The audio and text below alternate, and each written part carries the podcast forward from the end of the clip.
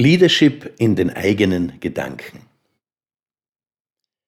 Ich habe den Hochgeschwindigkeitslärm in unseren Köpfen schon in vorhergehenden Podcasts beschrieben. Unser ruheloses Gehirn checkt pausenlos alle eingehenden Informationen auf Bedrohungen oder Übereinstimmung mit dem, was das Gehirn schon zu wissen glaubt. Was nicht dazu passt, wird spontan und gnadenlos abgelehnt. Auf diese Weise verlängern wir, ohne uns dessen bewusst zu sein, unsere Vergangenheit in unsere Zukunft. Wir glauben fest an das, was wir denken. Praktisch bedeutet das, dass wir unseren Gedanken ausgeliefert sind. Sie beherrschen und gestalten unser Leben. Es ist faszinierend, dass dieses vollautomatische Denken, das uns im Westen fast vollständig beherrscht, in anderen Kulturen als Monkey Mind bezeichnet wird. Tatsächlich springen unsere Gedanken wie eine Gruppe Paviane in unserem Gehirn herum.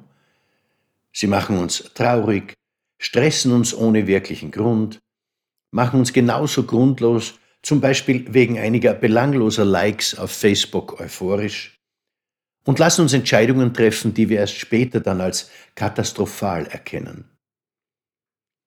Wenn wir während einer Diät vor der Entscheidung stehen, auf einem Geburtstagsfest ein Stück Torte zu essen, quälen uns unsere Paviane mit dem Vorwurf, sinnlos streng mit uns zu sein und das Geburtstagskind mit unserer Weigerung zu kränken, obwohl es in Wahrheit doch allen völlig egal ist, ob du eine Torte isst oder nicht. Wenn dich die Paviane dann so weit gebracht haben, dass du einknickst und die Torte vertilgst, machen sie dich erst rechtfertig weil sie dich als inkonsequenten, willensschwachen Loser bezeichnen, der nicht einmal eine Diät durchhalten kann. Kurz gesagt, wir haben einen Sadisten im Kopf, dem es eine Freude macht, uns fertig zu machen. Wenn man das einmal erkannt hat, dass man es dem Monkey Mind nie und nimmer recht machen kann, beginnt man sich die Frage zu stellen, wie man damit umgehen soll, um mit diesem Unsinn ein Ende zu machen. Die Lösung lautet, wir müssen in unserem Gehirn die Führung übernehmen. Wir müssen damit beginnen, dem Gehirn zu sagen, was es denken soll, statt einfach blind das zu glauben, was es so vor sich hin denkt. Dazu beginnt man mit ersten kleinen Schritten. Es hat sich in Jahrtausenden praktischer Erfahrung gezeigt, dass es am einfachsten ist, dem Gehirn zu sagen, dass es sich auf den Atem konzentrieren soll. Beginne mit einem oder zwei Atemzügen. Viel mehr ist anfangs ohne dies nicht möglich. Praktische Experimente zeigen, dass der normale Mensch ohne besondere Erfahrung auf diesem Gebiet sich gedanklich maximal sieben Sekunden auf irgendeine mentale Sache konzentrieren kann. Danach entgleitet ihm die Führung, ohne dass er oder sie es merkt.